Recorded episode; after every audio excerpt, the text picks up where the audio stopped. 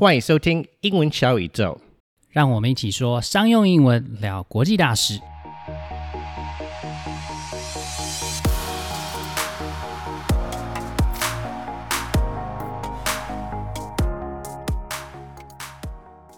Hey, Nan Quinn, do you know that today, October 20th, is the International Day of the Air Traffic Controller? Oh, that's cool. Happy International Air Traffic Controller Day. I'm not quite familiar with the profession, but I can imagine that the people who do this job must require a lot of specialized knowledge, skills, and abilities to keep the skies safe. Do they work in the control tower of airports? That's definitely the place where you'll find them the most often. We don't hear about them very much, but they play a very essential role during our flights. They're responsible for the safe, orderly, and expeditious flow of traffic in the global air traffic control system. Wow, it's already difficult to control the ground traffic during rush hour. I can't imagine how difficult it is to control all the different aircraft in the sky. It must be very stressful. I think so. Before the COVID 19 pandemic, the busiest airport in the world was Hartsfield Jackson Atlanta International Airport. There were a total of 110 million passengers flying over 900,000 flights in and out of Atlanta Airport in 2019. Wait, that's more than 100 flights every hour. Yep. That's why an air traffic controller needs to be able to multitask, such as doing mental math while giving directions and tracking visual data all at the same time. They monitor the position, speed, and altitude of airplanes visually and by radar, and they give directions to the pilots to move the aircraft in the assigned sector of airspace and on the ground. No wonder I've heard that the air traffic controller profession is often regarded as one of the most mentally challenging careers and can be very stressful. Are there a lot of tests they need to pass before becoming an air traffic controller? That's a great question. I imagine so, but today we're lucky to have the current vice president of the Republic of China Air Traffic Controllers Association, Cheryl Chen, with us today to share her experience as an air traffic controller and to tell us about the testing requirements. 飞航管制员 （Air Traffic Controller） 是个我们比较少听到，但是却和我们息息相关的职业。他们在机场的塔台负责管制所有航班的起降，包含了飞机在空中和地面的位置、速度、高度等等，让他们保持安全的距离，来保护所有旅客的安全。大家知道全世界最繁忙的机场是哪一个吗？答案是美国的亚特兰大机场。在二零一九年疫情爆发之前呢，亚特兰大机场每年有一点一亿个旅客，那有超过九十万架次的飞机在这里起降，也就是说每小时有超过一百个架次，大家就可以想象飞航管制员这个职业的压力有多大了。我们今天很幸运可以邀请到中华民国飞航管制员协会的副理事长陈延军 Cheryl 来和我们分享一位飞航管制员有哪些条件的要求，需要通过哪些测验，还有他们工作的内容。想要有最好的学习效果呢，可以搭配我们的逐字稿服用。中英对照逐字稿或者是线上逐字稿工具 Descript 的连接，都可以在节目简介里面找到。Today we're talking about air traffic control with Cheryl Yenjun Chen. Cheryl has been a tower air traffic controller since 2016. She is the current vice president of the Republic of China Air Traffic Controllers Association and the international affairs liaison for the organization. She's also the acting executive VP of the Asia Pacific region of the International Federations of Air Traffic Controllers. She is a Gates Cambridge Scholar alumni and holds master's degrees in social psychology and sociology. Hi, Cheryl. Hello, Payne. So, to start, can you tell us a little bit about how you became interested in being an air traffic controller and how did you start your career? Yeah, uh, so I before I became an air traffic controller, I was doing my PhD in sociology. Oh, wow. Okay. So it's a total different career track for me. Yeah. Yeah. And uh, I've heard of this job as air traffic controllers way back into the year when I was doing my undergrad study. Mm-hmm. One of my classmates, um, she told me about this job and she thought that I might be interested because I always have the dream about doing something in the aviation industry before. Oh wow, yeah. Mm-hmm. My friend already knew that, so he told she told me that. Oh, I recently heard about the job. It's called air traffic controller. I thought that you might be interested, but then because I was in my undergrad study and I was doing quite well with my study and my mm-hmm. research, mm-hmm. I've never seriously considered about doing the job as an air traffic controller. But then it was in my 31 year old that I was doing my PhD And I realized that a, a, career in academic is not something that I'm interested in. Got it. Yes. Especially uh-huh. seeing the life of Danny, my husband. Right. Yes. Who is, mm-hmm. who is mm-hmm. working really hard in academy. So I thought, hmm, if I don't want to continue this life track, what else do I want to do? Doing a PhD in sociology didn't gave me too much choices about turning into other jobs. Right, of course. Mm-hmm. Yeah, if I graduated as a PhD in sociology, like the only choice that I might have would be come back to Taiwan, doing a research job either in a think tank or okay, yeah, mm-hmm. a professor in the college or research mm-hmm. institute, and that's not what I want. Right. So I decided that if I want to change my life track, why not that I look into my life and see what's inside there that I have been interested about and I've never seriously considered about, and that mm-hmm. is a, a job in aviation industry. But 31 years old is already too old for to become a pilot especially I, i'm not interested in flying to different places anymore. I have been staying in other country for quite a long time. Right yeah. to settle back in taiwan. Mm-hmm. so pilot is not something for me of course the flight steward flight attendants is also not something in my option list right exactly yeah, mm-hmm. so air traffic controllers comes up to me and I check how to become air traffic controllers in Taiwan and think, yeah, why not I try, um, give it a chance and try to do the exam, prepare for it. And then, yeah, I came back to Taiwan in 2014, mm-hmm. did the exam at the end of the year and become and became an air traffic controllers in 2015. Oh my God. So you managed to do the whole process in one year? Yes, uh, actually, it's about half a year. So I come back uh, wow. uh, by the end of February 2014, um, pass the exam um, wow. in September. You're a very quick study. I'm I'm actually quite lucky. Mm-hmm. So, yeah. Well, that segues into the next question really well, which is because it's such a mission critical job, which requires individuals who are calm under pressure and can multitask. Uh, I've heard that you need to be able to do math in your head really oh, quickly yes. and all sorts of other kind of really, really difficult things. What kind of training and testing do you need to do to qualify as an air traffic controller? Um, so uh, because it's a civil servant job, so the first step of becoming an air traffic controller is you have to pass the national exam of civil okay. oh, right. Of course. Mm-hmm. And for all the national exam, you have to do Chinese, of course, yeah. and mm-hmm. Constitution, which is ah, two uh, right. quite boring but basic subjects. Okay. And the other ones which are related to air traffic control is uh, the meteorology of mm-hmm. aviation, the civil aviation law, and in my ear, it's a theory of flight, and nowadays it's theory of transportation. So mm-hmm. these are the specific subject for air traffic controller. And other than that, English is the most important thing, and it will decide right. whether you will pass or not. So you can get very low scores on all the other subject, but for the subject on English, you have to be above 60. Okay. Otherwise, you will fail. Doesn't matter how good you do in the other subject. Right. And I've actually heard that for the aviation industry, there's a specific kind of English. It's called aviation English. Is that is that right? Yes, correct. so what what are some aspects of aviation English that are different from just, you know, normal everyday English? So you have a lot of phraseologies that you have to use during mm-hmm. your control, like clear for takeoff, clear to land. And in aviation English, there is no differentiation between singular form and plural form. Got it. There's okay. no past tense or the future tense. So you can you probably figure that my grammar my grammar is kind of confusing because we don't really care about grammar in our right. day-to-day use of aviation English. And some of the pronunciations quite different, like we pronounce three as tree. Okay.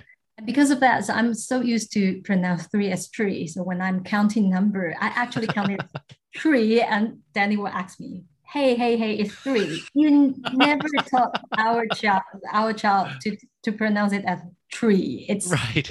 three. Yeah. And for the uh, letters, we also have different pronunciation like Alpha, uh, Bravo, Charlie, Delta. Yes, that's right. Yeah. Mm-hmm. Something like that. So it's easy for us to pronounce each characters if we need it. Right. Do you have to do any psychological examinations out of yes, curiosity? So okay. It will be in the second part of the exam. So after you pass the written exam, you will be invited to join the second part of the exam, which is the psychological test. Mm-hmm. So it's a bit like uh, so they do a lot of different things. It's quite totally different now, but it's specific for the aviation personnel. Right. And they don't want to get people who are um both sides of the extreme. They want to get people like range in the middle of the, the belt. Right. So it, it doesn't matter whether you are extremely good in the psychological exam or extremely bad you have to be like normal people. And right. in terms of normal, it's like a normal people as other air traffic controllers.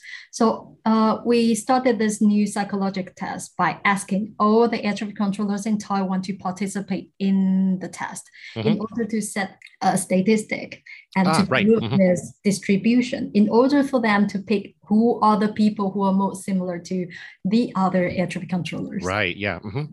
After that, you will be invited to another exam. Okay, yeah. So they are third part of the exam before you can go to the training institute. Oh, really? So how frequently need, do you need to be retested? We don't really need to be retested for the specific subject. Yeah. But mm-hmm. um, for the physical physical check, we have mm-hmm. to do the aviation personnel physical check every year, which is okay. paid by our company. Okay. Yeah. And we have ICAO English proficiency test. Oh, right. Of course. Yes. Which you will only be able to do your job if you have an above level four. So okay. everyone has a level four. Okay. Because if you below level four, you cannot do your job and then we'll lose one workforce. Oh, right. Wow. Okay. yeah. Um, and so for the English uh, proficiency test. If you are level four, you have to redo the test every six years. Oh, if you're wow. level five, you have to redo the oh level four is every three years. Okay. Level five is every six years. And the, the highest level is level six, then you don't have to do the retest anymore for the rest of your career. Oh wow. Yeah. Okay. So what are the most challenging aspects of your job? You know, I'm sure it's very tough coordinating so many people, uh, keeping track of so many different variables lots of airplanes, uh, and yeah. So, what are the most challenging aspects of your job? Uh, I think the challenging part of the job changes along with you proceed with your career. So when I was a trainee for this job, like the, the most difficult part is for me to get used to all this different phraseology and okay. to build up those working habits because um, aviation, it's a bit like medical. You have to be able to perform things with the standard operational procedure in right. order to make sure that every person every process is operates safe, safely.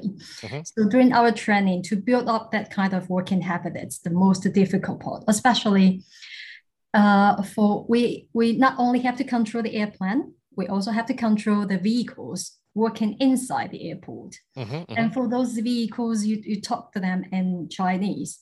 Oh, but wow. In right. very specific Chinese, which is not the Chinese that you use on your day-to-day basis. Right. And so that's I would say that's the most difficult part because Chinese is my mother tongue. So I use right. the language in the way that I talk to people. And then right. you have to learn a total different pattern of how to use the language. That is very difficult. And when I gradually become a licensed and more mature air traffic controllers, how to manage traffic in a more efficient way becomes another challenge for me. Mm-hmm. And nowadays, I become air traffic controllers for six years. Right, right. I've been working in the tower for six years. They're just I'm just so funny, familiar with the working environment and right. like the everyday operation in the tower. Mm-hmm. So for me, I think the most challenging part is how to keep my alertness, even right. though I'm so familiar with the things I'm doing now. Right. Right. Yeah. When you get really used to a working environment, it's easy to like just kind of zone out, start Focusing. to decrease your focus, right? But this is a job that actually requires you to be highly focused just about all the time, right? Yes. So I'm sure that a lot of technology has entered the field of air traffic control. So what are some of the digital tools that mm-hmm. are used in a modern air traffic control system? Um, if you have seen some of the movies about air traffic controllers, you probably see like uh, in a lot of the big airport, such as I think New York, they are yeah, still yeah. using mm-hmm. like the paper flight plan strip. Oh, really? Or Sydney Airport, which is an airport handles quite a lot of traffic, more than a thousand of movement per day. Mm-hmm. They are still using like paper flight plan strip, or even Narita. A few few years back, they are still using it. And nowadays, most of the modern airport they change the system and start to use the electronic flight plan strip, mm-hmm. which will not only give you a more environmental friendly working space, but also use the system to provide you the alertness that you would you would need. Right. Yes. Mm-hmm. Yeah. Mm-hmm. So that is some of the improvement we have. Yeah, that's good. Uh, I've actually heard that there are some automated systems these days that will actually aid the air traffic controllers to possibly like make the flight plans or make suggestions. Is that anything that's you see happening in the next five to ten years? Uh, that's happening. Actually, it's already happening. Uh, yeah, the novel technology that we are in like inventing in our field. It's about integrating the artificial intelligence. Right. Yes. Control. Just like people are discussing whether it is possible to fly a flight without a real human pilot. Right. Yeah. Mm-hmm. We are also thinking it is possible to do the control without a real air traffic controllers. Some mm-hmm. people say yes, of course, because now every now like computer can do almost everything. Right. And then pilots do autopilot when they get up to the cruising level. Right. So why can't we just let the computer to detect the conflict of the traffic and make the decision for us? Uh, for me as an air traffic controller, of course, I don't want to lose my job. So mm-hmm. I don't want the artificial intelligence to replace like value of a real human air traffic controller. So I would say an integration of both. Like you have the human air traffic controller to do the monitor job, but have the computer to do to give you the option of different decisions and let right. you choose in between them. I would yeah. say that would be the most optimal scenario. Honestly, that seems to be the case in a lot of fields. Like, for instance, my company, we work with a lot of companies which do forensic auditing. And mm-hmm. forensic auditing involves a lot of kind of very boring work, but it also involves a lot of work that really requires a lot of intense analysis. And mm-hmm. so everyone's saying that in the future, AI's real purpose is not to replace us, but it's really to enhance us. It's enhance our ability and enhance our efficiency, I think. Yes. Yeah. Right? I think that would help us to be able to handle more traffic in the future since mm-hmm. people will be so eager to travel around the world, especially after the pandemic. I think right, I think so. So eager and so desire to go on board again. yes, totally. Uh, so, what was the most challenging or stressful situation that you've experienced on the job so far? Like, have mm-hmm. you ever mm-hmm. been involved with an emergency situation? Um, we do have emergency situation. I would not say they are like stressful one. Sometimes you have like a flat tire mm-hmm. or the plan that they need your help. But I think it will be the stress will be on the pilots than on the edge of control because we don't really fly the airplane for them. So right. we can help them to prepare a safe environment for them to land and mm-hmm. provide mm-hmm. them the information they need. But uh, most of, I would say most of the stress will be on the pilot. And uh, for us as a tra- air traffic controllers, the thing that we are most afraid of is the disappear of the radar contact. Right. So we after the planes they leave the airport, we can't really see them physically, but we mm-hmm. have the target on our radar screen. So if we are able to make con- contact with them by either via the high frequency voices or mm-hmm. via the radar uh, radar signals, then we're fine with that. But if they disappeared on the radar screen, or if we can't make any contact with them. That is the things that we're afraid the most. Okay. And during my years as air traffic controllers, there are of course a few times that I encountered the situation that I say goodbye to the pilot, and that was the last goodbye I say to them. Really? Yeah, because uh, working in the Songshan Airport, you deal with the traffic of the National Airborne um, right. Research and Rescue Team. Yes. So they are really taking like serious task tasks yeah, such a rescue. Mm-hmm. Yeah, and it's life risking. So you never know when whether they will come back or not. Wow. For, like for yeah. every mission they go out. Mm-hmm. So nowadays, if I uh, have to control the this kind of situ uh, this kind of traffic, I will always add "see you later" right of my control, just to give them the best wishes that they can safely come back. That's very kind of you. Yeah. so, while researching this topic, I learned that air traffic controllers in the US have a mm-hmm. mandatory retirement age of 56. Is that also mm-hmm. true here in Taiwan and globally? Mm, no. Uh, so, every country has their own uh, regulations on mm-hmm. the compulsory retirement age. And in Taiwan, unfortunately, it's 65. It's 65. Especially we are civil servants. So yes, of course. Yeah, so we have to work until there is a special um, formula that you can calculate until which age you can get retired. But for our generations, because because of the issue of pension, like the, mm-hmm. the government right. really yeah. bankrupt because of paying all this pension. Yeah. So I think I would probably have to work until 65. Okay. But I don't foresee myself still doing the operational air traffic control job. Of course, yeah. I reach 65. And a lot of our senior colleagues, they move towards the job, uh, the position of supervisor yes, or of course. administrative job, which mm-hmm. doesn't uh, require you to do the control, the real control job anymore. Mm-hmm. But then you can use your experience to help the other colleagues and the community. Right. Yes, of course. So, lastly, do you have any advice for anyone who wants to pursue a career as an air traffic controller? Uh, I remember at the very first few years of my career when I got interviewed by the media this is the question I always got asked about. And then at the beginning, I would say, I would say, oh, to pass the exam to be an air traffic controller, English is the probably the most important things that you have to be able to handle. Okay.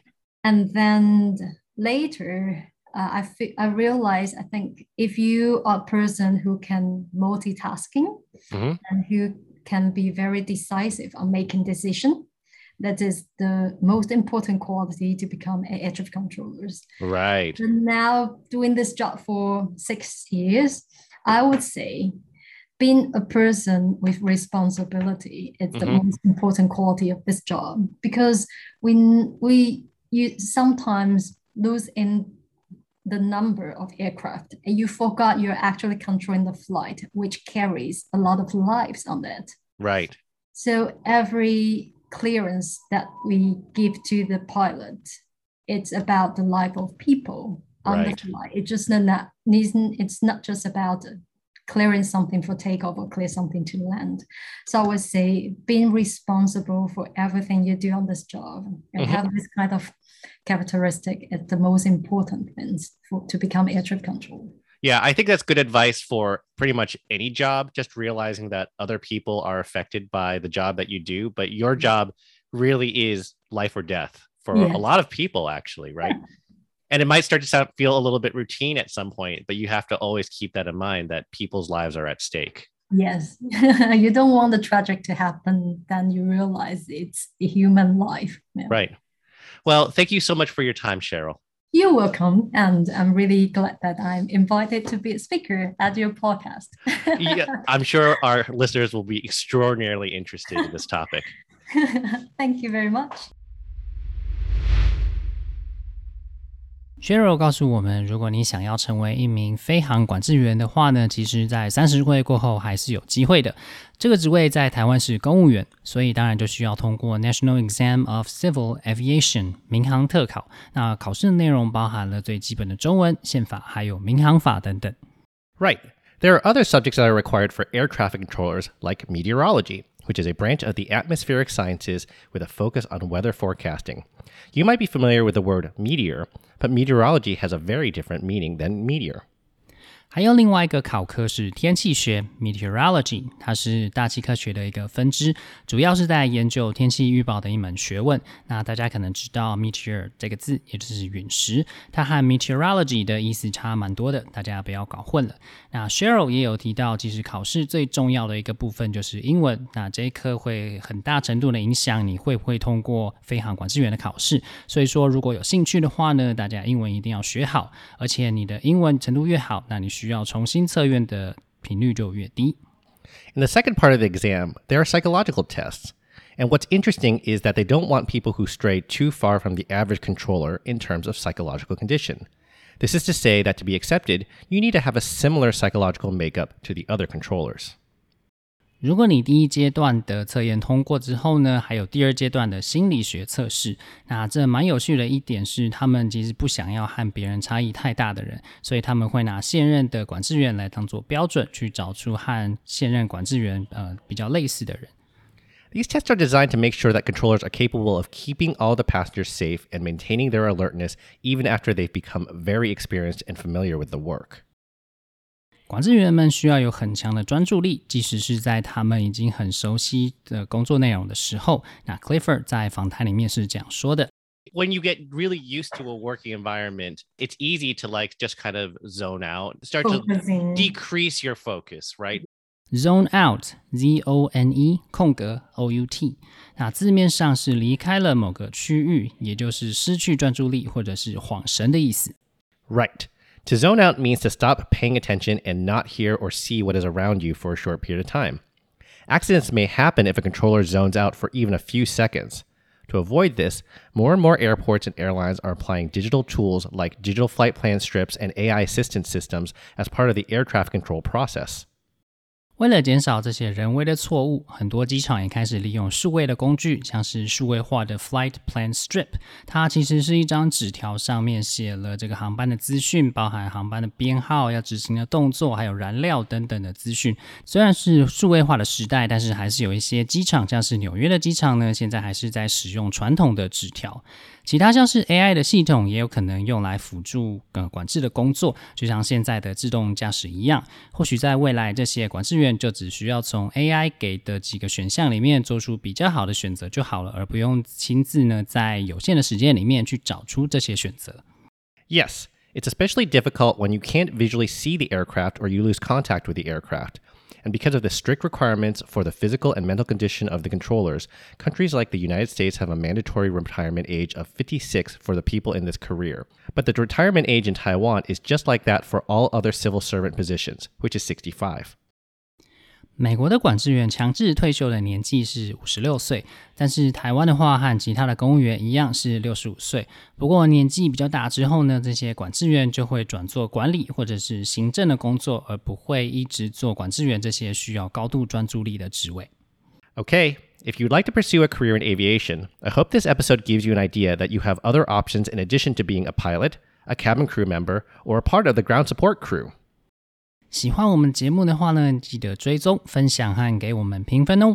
英文小宇宙，我们下次见。See you next time。晴雨英文 Apex Language 提供完全客制化的企业或一对一的专业英文训练。不论你需要的是商用英文课程、团队职场力工作坊、面试，或是专业写作服务，都可以上晴雨英文的网站 triple w dot apex 横线 l a n g dot com。或是 Facebook 搜寻 Apex Language 并留言给我们，让我们帮你量身定做你所需要的服务，加强英文实力，提升职场竞争力。